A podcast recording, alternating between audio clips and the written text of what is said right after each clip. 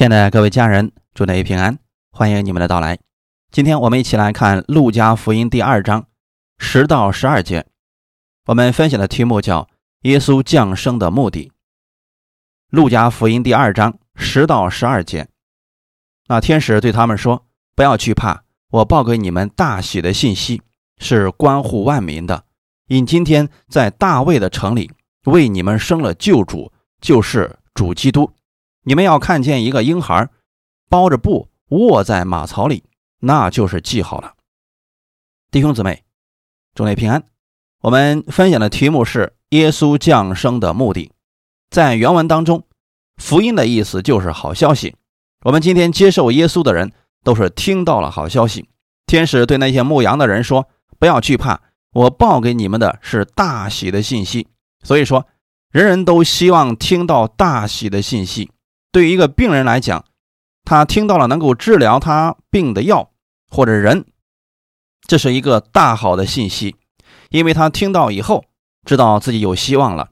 而当时的以色列百姓正处在黑暗当中，在黑暗当中的人期待光明来到，这是他们大喜的信息。对于一个饥饿的人来讲，他将要吃到饭，这是大好的信息。所以，天使对这些牧羊人说：“我报给你们。”大喜的信息是关乎万民的，这句话就直接告诉我们，以色列的神不仅仅是以色列的神，他是全人类的神。有人总是说，如果我要信神的话，我不要去信耶稣，因为那个是个洋教，他是以色列的神。我要信的话，就信本地的神。圣经已经清楚的告诉我们，这位神是关乎万民的，他不仅仅是以色列的神。还是任何人的好消息，因为今天在大卫的城里为你们降生了救主，就是主基督。这里边提到的是，当时牧羊人正在旷野里边轮流看护羊群，所以他们总是有人不睡觉的。突然一道大光出现，四面环绕着他们，这个时候呢，他们就害怕了。在旧约的时候，无论人如何努力，都没有办法见到神，因为圣经上说了。神就是光，神的光比太阳光更亮，人的肉眼根本没有办法看见这位神。虽然以色列百姓很想见到这位主，在旧约的时候，他们始终没有见到。但好消息是，耶稣来了以后，人们就可以看见这救主的样子了。这对他们来说，过去那么多的先知一直期盼的事情，他们终于看见了。但你会发现，当天使把这个好消息告诉人的时候，人的反应是很惧怕。弟兄姊妹，今天你来见耶稣，心里害怕吗？为什么不害怕呢？因为他是救主。说得好，因为耶稣是慈爱的主，他给人的总是恩典和真理，总是在拯救人。耶稣的名字就是救世主的意思，他要将他的百姓从罪恶里救出来。阿门。感谢主，对于这样的一位主，他却以仆人的样式来服侍人。马太福音二十章二十七到二十八节，谁愿为首，就必做你们的仆人。正如人子来，不是要受人的服侍，乃是要服侍人，并且要舍命，做多人的赎价。你会发现，圣经当中那些真心来寻找耶稣的，耶稣从未拒绝过。不管当时是什么样身份的人，或者带着什么样的问题、压力来寻找耶稣，他都乐意接纳人、服侍人。当耶稣降生，天使来报告他们这个好消息的时候，当时的牧羊人就非常惧怕。这个时候，神第一个告诉他们的就是不要惧怕。这也是神要告诉我们的第一件事情。在今天这个世界上，让我们惧怕。的事情很多。比如今天一个做生意的人，他惧怕。什么呢？店开了之后没有人进来，怕。生意不好；上班的人怕。裁员等等。因为人生当中有很多我们未知的事情，但耶稣说：“你们不要惧怕。”在耶稣死了以后，门徒们很害怕，就躲在屋子里边，在那里祷告。他们祷告有没有解决他们惧怕的问题呢？没有。尽管他们祷告，但是他们还是惧怕。这个时候，耶稣来了，说：“平安。”耶稣不要让他们再惧怕。福音是一个好消息。如果今天你有所惧怕的、有所担心的，尽管来到耶稣基督的面前。如果你的身上有什么样的重担，有什么忧虑的事情、负担的事情，尽管来到耶稣的面前，因为他能解决你的问题。哈利路亚！他是我们的福音，他是我们的好消息。无论世界如何变化，当你听到耶稣的时候，你总会带着他的喜乐离开这里的。无论你有什么样的重担，当你离开这里的时候，你总能带着他的安息而离开的。如果你今天被什么东西捆绑了，那么你总能带着释放从这里离开的，因为这是我们的救主，他要拯救你，弟兄姊妹。耶稣不仅能救我们进入天国，脱离死亡，当你在地上生活的时候，你可以在凡事上依靠他，他依然是拯救，他是你所有问题的答案，是我们的力量和帮助。主导文里面就说：“不叫我们遇见试探，救我们脱离凶恶。”那么这句话的意思是什么呢？因为人们很不经意的情况之下，或许是试探遇到了，或许是软弱了，或许是被私欲牵引。总之，人还是掉进魔鬼的试探当中去了。当你掉进网络的时候，你需要的是这位救主，呼求他，他愿意拯救你。耶稣不只是拯救你一阵子，或者说当你来到教会的时候，耶稣才拯救你。是当你接受耶稣基督成为神的儿女之后，无论你在哪里，他都能够拯救你。只要你愿意让他来拯救你，他降生来到这个世界上，不是为了成为一个律法师，不是来定罪人，他来了是救主，他的工作就是拯救人。有人说，这样说是不是太笼统了呢？我想问弟兄姊妹，司机的工作是开车，厨师的工作是做饭啊？你们倒过来看对不对呢？开车的人都叫司机吗？做饭的人都叫厨师吗？但耶稣有什么特点呢？他的名字就叫做救世主，所以耶稣的工作是什么呢？拯救。对，他的工作就是拯救。你了解耶稣的意思，你就知道他降生的目的就是要成为一个拯救者，他的工作就是拯救人。当一个不会游泳的人不小心落水之后，他不需要一本游泳手册，也不是让别人教导他如何游泳。他需要的是什么呢？我举几个例子，我把这个介绍给你们之后，是希望你们能够分辨出来，今天你们在哪一种人的生活之下，或者说你们在一个什么样的状态下生活。第一个，如果他这个时候遇到了一个律法师，这个律法师在河边一站，说：“我觉得你先认罪，然后我才能拯救你，要不然你身上太污秽了，我不能拯救你，先认罪吧。”第二种人，我扔给你一本游泳手册，你先看一下，然后你学会了游泳，自己上来吧。请问这个人能不能被拯救呢？他需要的是什么？他现在需要的不是一个审判官，不是游泳手册，他需要的是一个救主，不问缘由下去将他救上来。而耶稣基督正是在做这样的工作。世上没有一个艺人，当一些人来到教会的时候，身上确实有很多的刺儿，很多人有问题。我们不要说哇，好好的省察你自己，然后神才会拯救你。这样的说法就跟刚才的第一个人是一样的。正是因为我们有问题，我们才愿意让耶稣来拯救我们、帮助我们。因此，你们对耶稣要有正确的认识，他乐意拯救你。无论你在任何地方、任何原因，只要你呼求他，他愿意帮助你。耶稣在世上的时候，他对人拯救是无条件的，只要你愿意让他救你，这是唯一的条件。之前我也多次提到过，如果你身边的人他让你为他祷告，你可以为他祷告了。只要他愿意就可以了，只要人愿意得着这个救恩，神就把这个救恩赐给你了。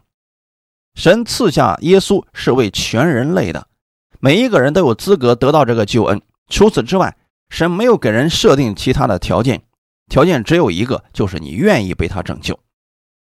使徒行传第四章十二节，除他以外别无拯救，因为天下人间没有赐下别的名，我们可以靠着得救。这个世界上。你再也找不到第二个救主了，唯一的救主就是耶稣基督，所以他降生的目的正是为了救我们。阿门。但他绝不强逼你接受他，但人若愿意寻求他，就必会寻见。在伊甸园的时候，神造了分别善恶树之后，当亚当准备去伸手吃的时候，神还是知道的。但是神为什么不阻止他呢？因为。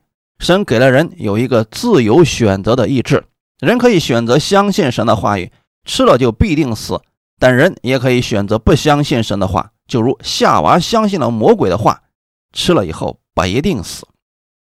今天我们也是一样的，当我们给别人说“你来信耶稣吧”，耶稣可以解决你人生当中一切的问题，他可以带领你进入到天国。每个人有自己决定信或者不信的自由。从创世纪一直到启示录，神一直都是让你自由选择的，神绝不强迫你来接受他。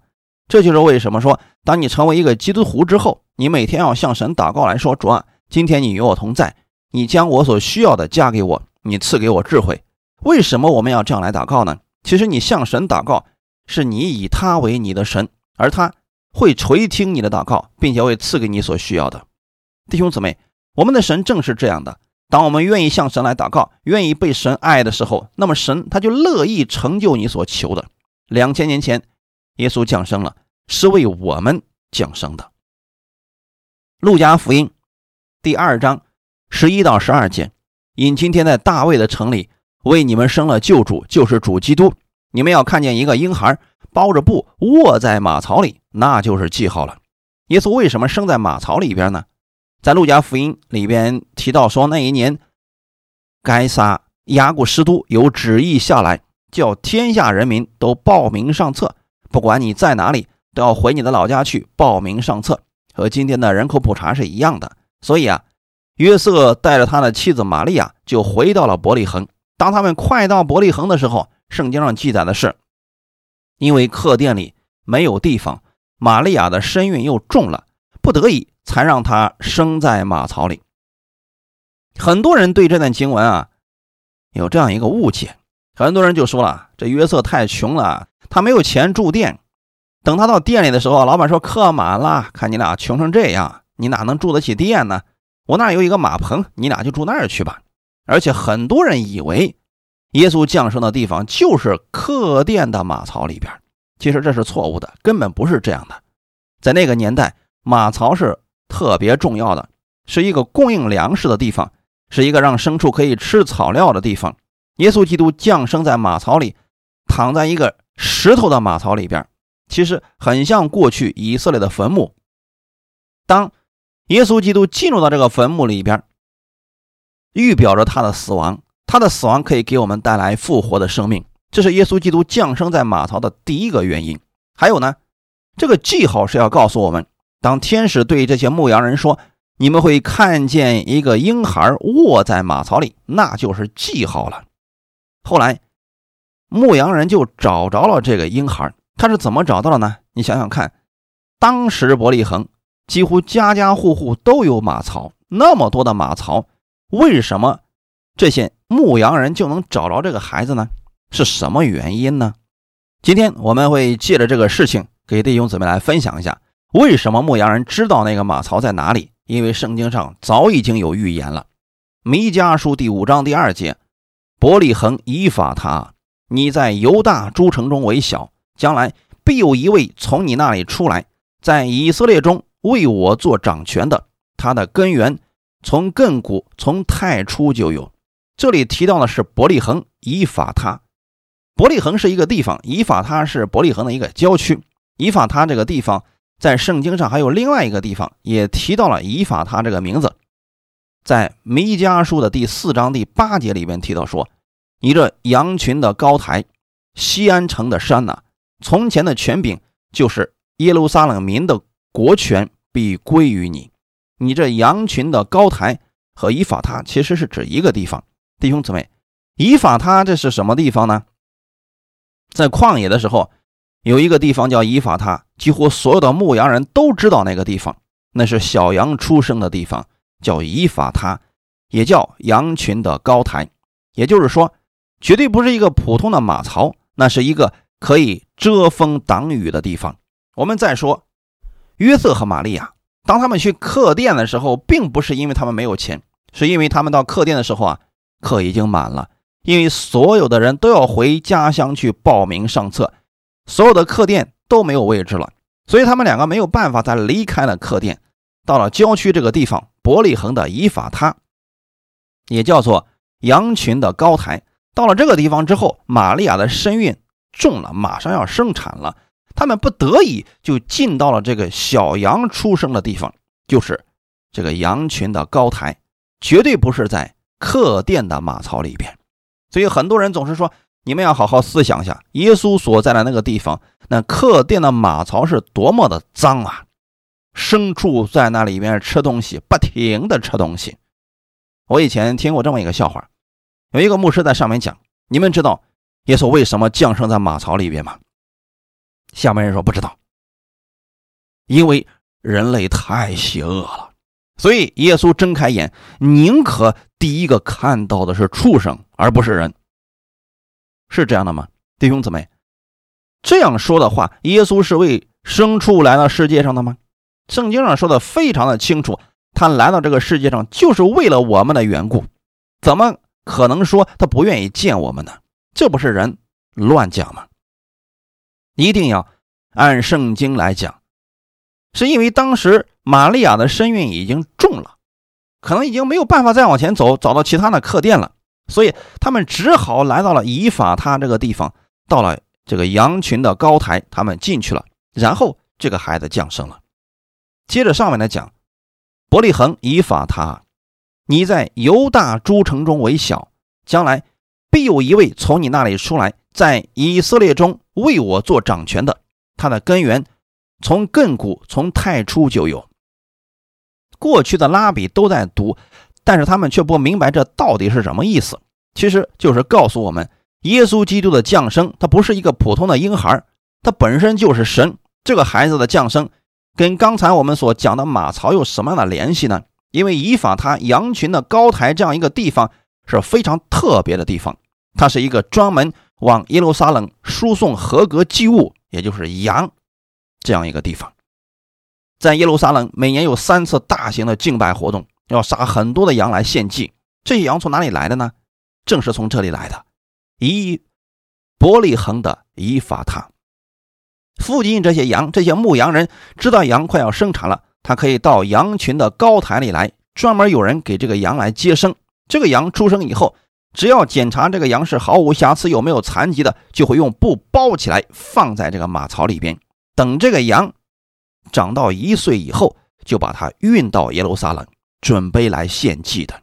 所以那些牧羊人都知道这个地方，他们很轻易的就找着了这个救主。阿门。弟兄姊妹，这是圣经上一个巨大的奥秘。在旧约的时候，人要除罪，用的就是赎罪的祭物。这个祭物是羊。我们在这儿给现场给大家演示一下。也就是说，旧约的时候啊，如果人犯了罪，他要牵一只羊到祭司那里，说：“祭司，我犯罪了。”这个时候，祭司看的不是这个人，他看的是你所带来的羊。他要仔，他要仔细的去检查这只羊是不是无残疾的，是不是毫无瑕疵的。如果是合格的羊，这个人将他的手要按在羊的头上，然后说：“我所有的罪都归到这只羊的身上了。”这是罪的转移。然后，当他把手按到这个羊身上之后，所有的罪都转移到这个羊身上。然后他要把这只羊杀死，这个血要接在盆里边交给祭司。这只羊要被焚烧掉，这个血要拿到神的面前来。然后祭司说：“你可以回去了，因为。”你罪得赦免了，这是旧约一直他们在做的事情。就算在耶路撒冷的圣殿，他们也是这样为百姓来赎罪的。每年有成千上万只羊从以法他这个地方被运过来，送上了祭坛，使百姓的罪都得着赦免。但今天有一个大好的消息是什么呢？真正的羔羊他降生了，神的话语应验了。耶稣因为客店里没有地方。所以，耶稣就来到了本来是献祭的羔羊所降生的地方。当玛利亚生出这个孩子以后，也是被布包起来，放在马槽里。等这个孩子长大成人以后，就被带到耶路撒冷，成了众百姓的祭物。这样讲，弟兄姊妹能明白吗？耶稣基督是你的祭物，他的出生就像之前献祭的羔羊是一样的。只是耶稣是最后的那一个寄生，所以耶稣是在耶路撒冷被害的，成为了我们全人类赎罪的羔羊。只要你愿意接受他，你相信你所有的罪都归到了他的身上，那么他死了，你从此以后罪得赦免了。这才是神让他的儿子降生在马槽里边的真正含义。伯利恒的意思是粮食之家，你也可以理解为粮仓。以法他的意思是结满果子。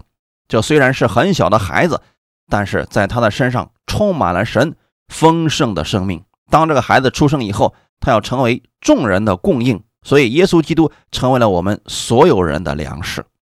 你们再一次去读希伯来书第十章的时候，就会明白了。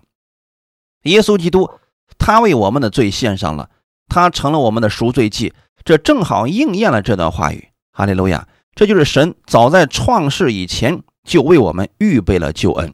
弥迦书第四章第八节说：“你这羊群的高台，西安城的山呐，从前的权柄就是耶路撒冷民的国权，归于你。”我们是怎么样归到耶稣的名下呢？借着这个祭物，虽然在过去的时候献上羊的赎罪期是一年的时间，但耶稣基督他对我们的赎罪期是直到永远的。所以我们要明白。那些旧约当中的影子，最后都在耶稣的身上实现了。今天你知道神为什么不再向你发怒了吗？你们要思想到的是，刚才我们所举的例子，当有罪的人牵一只羊来找祭司，祭司从头到尾都不是看你，他看的是这只羊。只要这只羊是合格的，这个人就可以罪得赦免了，因为他所有的罪都归到这只羊的身上。那么，我想问弟兄姊妹。耶稣基督是不是神眼中合格的祭物呢？他是不是毫无瑕疵的呢？他是不是无罪的呢？是，他也是健全的，他不是残疾的。要应验圣经上的一句话，他的骨头一根都不能折断。就算他被钉上了十字架，那个兵丁用枪扎他的时候，也没有将他的骨头折断。他在神的面前仍然是一个完美的祭物。正是因为这样一个完美的祭物，所以我们总是在讲，神今天不再纪念你的罪愆了，因为你在神面前有一个完美的祭物，那就是耶稣基督。你知道，在旧约的时候，当人献上这个完美的祭物的时候，他就可以被神所祝福了，他就可以领取神丰盛的祝福了。所以今天你也可以领受神的祝福，完全是因为耶稣基督完美的祭物。哈利路亚，感谢主。圣经上告诉我们说。神爱世人，甚至将他的独生子赐给他们，叫一切信他的不至灭亡，反得永生。这是神爱我们的一个非常重要的标志。神爱我们绝对不是说一说而已，他有一个确实的行动，就是将他自己的儿子真的差遣到这个世上来。他的爱就向我们显明了。那我们再想想，当神将他的独生爱子差到这个世上来的时候，我们在干什么呢？我们仍然还。活在罪恶当中，但是神还是将他的爱倾倒在我们身上，这就是神的爱。神将他的独生爱子耶稣赐给我们，让他降生在马槽里边，这一切仅仅是因为神爱我们的缘故。所以每次到圣诞节的时候，你应该思想的是耶稣基督。圣诞的主角绝对不是圣诞老人，圣诞的主角是耶稣基督。你要知道，耶稣的降生是神要给我们的属天的记号，这个记号。标志着你是被神所爱的，这个记号标志着你内心的每一次感受、每一次痛苦、每一次的失望，以及你流下的每一滴眼泪，神都是知道的，并且还要解决你的问题。他非常在乎你，阿门。弟兄姊妹，你知道当神将他的儿子拆下来的时候，目的是什么呢？因为我们失去了神的荣耀。约翰福音第十章第十节的内容。盗贼来，无非要偷窃、杀害、毁坏。我来了，是要叫羊得生命，并且得的更丰盛。耶稣基督降世的第二个目的，是因为他要将他丰盛的生命赐给我们。他不仅仅是让我们进天国，而且在世上的时候，他也不让我们靠自己活着。神把他儿子的生命拆到世界上来，是要将他那丰盛的生命赐给你的。你要知道，盗贼指的是谁吗？魔鬼。所以你要知道，疾病、灾难、痛苦这些东西不是从神来的，因为这些东西在伊甸园的时候根本就没有。伊甸园里边没有疾病，没有死亡，也没有痛苦。这些东西是在亚当和夏娃犯罪以后，地也受了咒诅，因为他们相信魔鬼的话，地上出现了荆棘和吉利。这个世界上的掌权者变成了魔鬼。本来风是好的，但这个风被加到十几级的时候，这个城市会发生什么情况呢？家破人亡。本来雨是好的，但是这个雨变成暴雨的时候，降在这个城市的时候，家破人亡。这个世界本来是神所造的，非常完美的。神一开始把这个管理世界的权利给了亚当，结果亚当把这个权利拱手让给了魔鬼。魔鬼拿到这个权柄之后，他开始在地上制造了很多奇奇怪怪的东西。一个不接受耶稣的人，他们在这个世界上整天所思想的也是这些奇奇怪怪的东西。你想，人把自己的智慧都用来干什么了呢？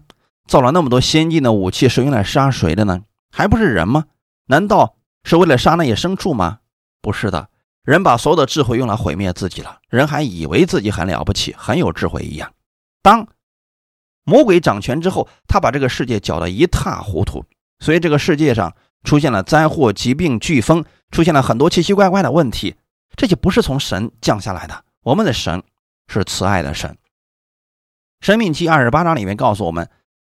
当时，神对以色列百姓说：“你们若不遵行我的律例典章和我的诫命的话，以下的灾必追上你，这个疾病也会追上你，直到你灭亡。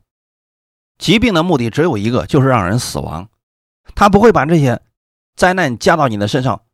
你已经在神面前献上那个完美的祭物了。这个时候，神不能够再惩罚你了，因为耶稣已经替你的罪死了，还清了你的罪价。哈利路亚。”你要明白，这是魔鬼盗去了你很多东西，他偷走了人的健康，偷走了人良好的人际关系，偷走了人心里的平安。但这个时候，你靠自己没有办法从魔鬼手里把这些东西夺回来。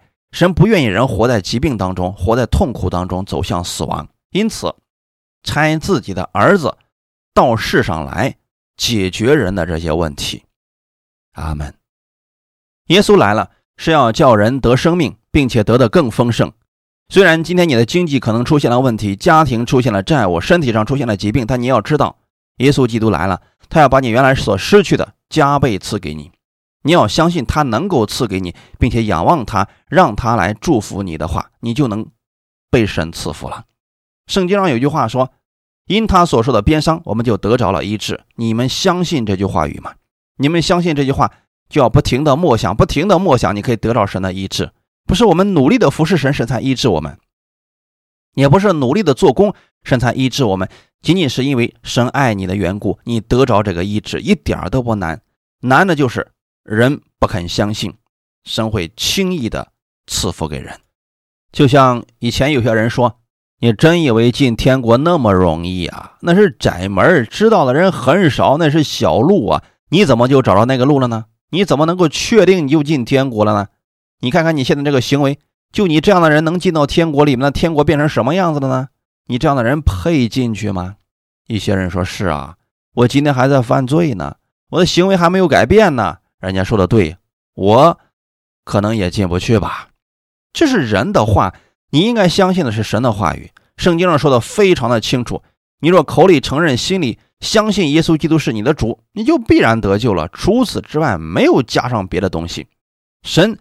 只要你一颗愿意相信他的心，就是当神赐福给你的时候，你愿意不愿意把它接过来？就像现在我们免费发挂历，有些人已经付过钱了呀，所以我们给人发的时候啊，很多人不敢要，说你们一定有什么企图。这个人走了，这是谁的损失呢？就是那个人的损失。我们是免费送给大家的。今天我们可能觉得这样的事情太可笑了，可是很多时候。我们在做这样的事情，当神说他爱你，他愿意将他的独生爱子赐给你，他已经为你的罪死在十字架上，一切罪加都还清了。只要人相信，都可以成为神的儿女。弟兄姊妹，今天神的话已经非常清楚地告诉我们了：耶稣基督的降生是为了赐给我们丰盛的生命，恩典就是不配得的、不该得的、不应得的，神白白的赐给了你。你只要做一件事情，接受它就可以了。哈利路亚。这就是我们的神，这就是我们神爱我们的方式。因着亚当罪进入了世界，然而神爱世人，神用什么方式来解决这个问题呢？因为神绝对公义，他不可能把无罪的当作有罪的，有罪的当作无罪的，所以他让自己的儿子替代了我们成为罪，你可以被称义了。哈利路亚，感谢主！你要知道，你所有的罪，过去的、现在的、将来的，都已经放在了耶稣基督的身上。所以神已经完全喜悦你了。我们今天是世上的父母生了孩子，他希望自己的孩子如何呢？第一，他希望孩子是健康的；第二，希望他是富足的；第三，希望他是长寿的。没有一个父母说我就希望他能活够三天，或者说我希望啊，他出生以后就是病殃殃的，这样我看着舒服。没有一个父母是这样的，但你知道吗？神让他的儿子降世到这个世界上来，补还我们，赐给我们丰盛的生命。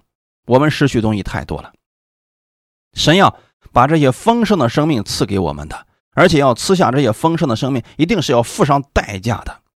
你知道，今天你白白所得的这些东西，不是没有价格，是因为耶稣已经付上了代价了。感谢主。那我们再讲讲关于医治的事情。因为近段时间，很多人总是在问我究竟要怎么样做，神才肯医治我呢？